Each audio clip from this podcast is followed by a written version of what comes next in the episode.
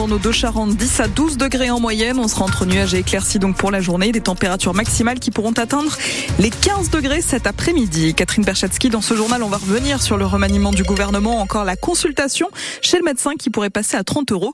Mais on commence par un podium pour la ville de La Rochelle, Catherine. Oui, La Rochelle, ville la plus romantique de France. Tout un symbole hein, à quelques jours de fêter la Saint-Valentin.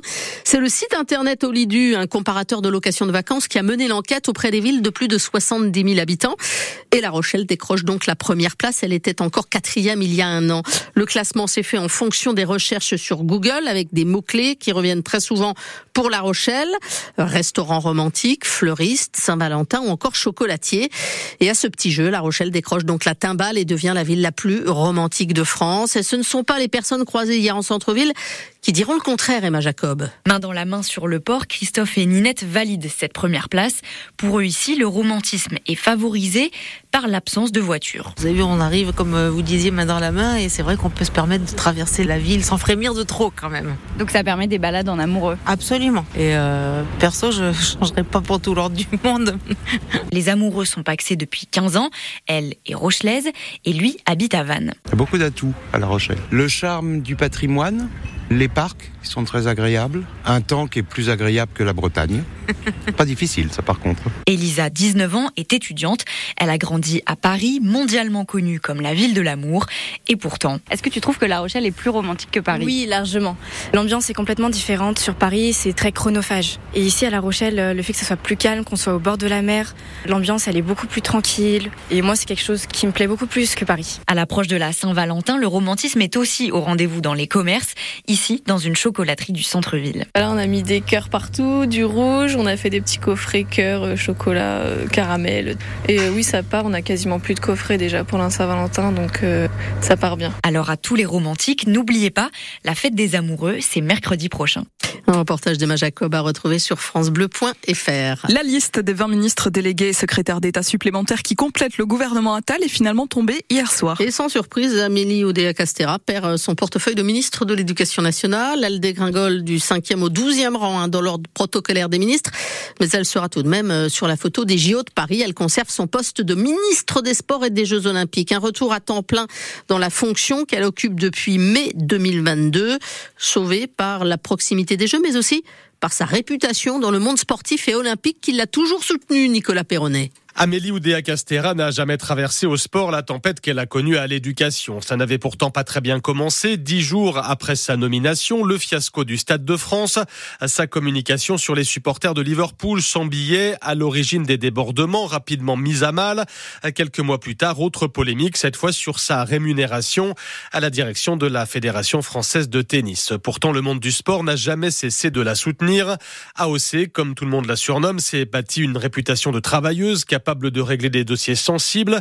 Les affaires Le Gret dans le football, Laporte, Altradace dans le rugby, Enriquez au CNOSF. À moins de six mois des JO, sa grande force est de connaître par cœur le projet olympique, mais surtout d'avoir les fédérations et les comités olympiques et paralympiques derrière elle. La semaine dernière, 50 dirigeants sportifs lui ont apporté leur soutien dans une tribune, saluant une ministre efficace et engagée, une ministre sauvée par la proximité des Jeux. Et c'est Nicole Belloubet, l'ancienne garde des Sceaux, qui succède à Amélie Oudéa Castera à l'éducation nationale. Parmi euh, les nouvelles têtes qui arrivent au gouvernement, on retiendra euh, Guillaume euh, Casbarian, député Renaissance, à l'origine de la loi anti-squat, nommé au logement, ou encore Frédéric Valtou, ancien président de la Fédération hospitalière, nouveau ministre délégué à la santé. Cette équipe paritaire, 18 femmes et 17 hommes, maintient les équilibres politiques déjà en place, avec l'arrivée de quatre modems, deux horizons et un radical de gauche. Après le plan blanc déclenché cette semaine à l'hôpital de Rochefort, ce sont les urgences pédiatriques de Sainte qui sont dans le rouge. Elles fermeront ce soir à 18h30 pour 24 heures pour permettre de maintenir le bon fonctionnement du service de pédiatrie de la maternité et du service de néonatologie. En cas d'urgence pour vos enfants, il faudra joindre le 15. Ils seront orientés vers d'autres hôpitaux ou alors prise en charge aux, urgences pour adultes dans, le cas, euh, dans les cas les plus graves. L'établissement avait déjà dû réguler son service d'urgence pédiatrique pendant 20 jours. C'était euh, au mois de novembre dernier. Vous retrouvez tous les détails sur francebleu.fr. La consultation chez le médecin qui devrait passer ou pourrait passer à 30 euros. Le patron de la sécurité sociale s'est dit prêt hier soir à réévaluer le tarif de 26,50 euros à 30 euros, mais sous condition. La Sécu veut des contreparties. Les médecins devront prescrire moins d'examens biologiques et moins d'antibiotiques. Les discussions doivent se poursuivre au moins jusqu'au mois de mars. On y revient dans le journal de 6h30.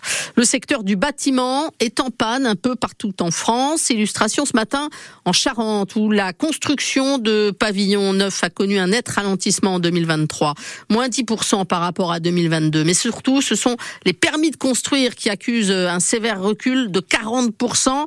Ça ne présage rien de bon pour le deuxième trimestre 2024 qui va connaître un effondrement de l'activité du bâtiment neuf et de la sous-traitance. Explication avec le secrétaire général de la Fédération française du bâtiment de la Charente, Jean-Rodolphe Laguillonni. On a un phénomène euh, d'étranglement qui en réalité en fait fait une, conjonction d'événements qui place le, secteur en crise. Le premier évidemment c'est la hausse des taux d'intérêt qui permettait de financer aujourd'hui l'achat d'une maison individuelle pour les, primo-accédants. On a une augmentation des coûts de la construction qui été extrêmement importante et on a eu également un désengagement complet de l'État sur le projet de loi de finances 2024 qui a fini en réalité de casser le marché avec l'arrêt des prêts à taux zéro sur l'ensemble euh, des territoires pour les zones tendues et pour les collectifs. Et également le Pinel qui était un dispositif fiscal qui inciter les particuliers ou les investisseurs à construire des logements locatifs, euh, qui aujourd'hui donc s'arrête également. Et l'ensemble de la conjonction de ces trois événements a créé un goulot d'étranglement qui aujourd'hui a donné les conditions de la crise qu'on est en train de, de, connaître. Des propos recueillis au micro France Bleu La Rochelle de Pierre Marsat.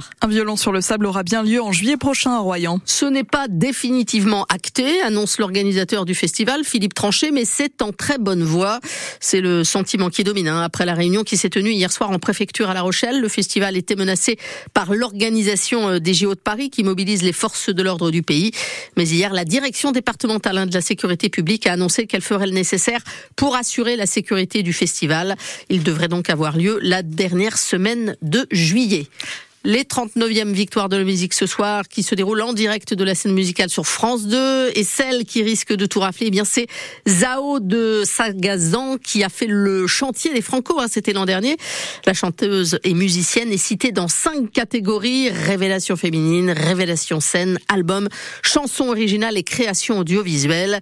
Zao de Sagazan, bien connu des auditeurs de France Bleu, avec notamment son titre La Symphonie des éclairs. Des nuages. Et moi, si j'étais un oiseau, j'irais danser sous l'orage. Il fait toujours beau au-dessus des nuages. On va voir